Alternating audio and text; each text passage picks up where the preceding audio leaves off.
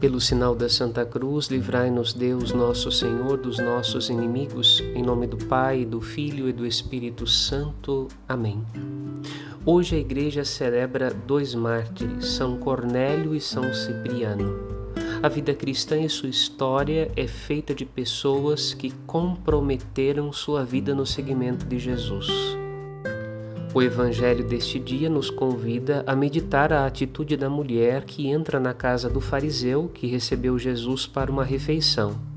Era tida como pecadora e, ao chegar, lançou-se aos pés de Jesus, lavando-os com lágrimas, secando-os com os cabelos, cobrindo-os de beijos e perfume de grande valor.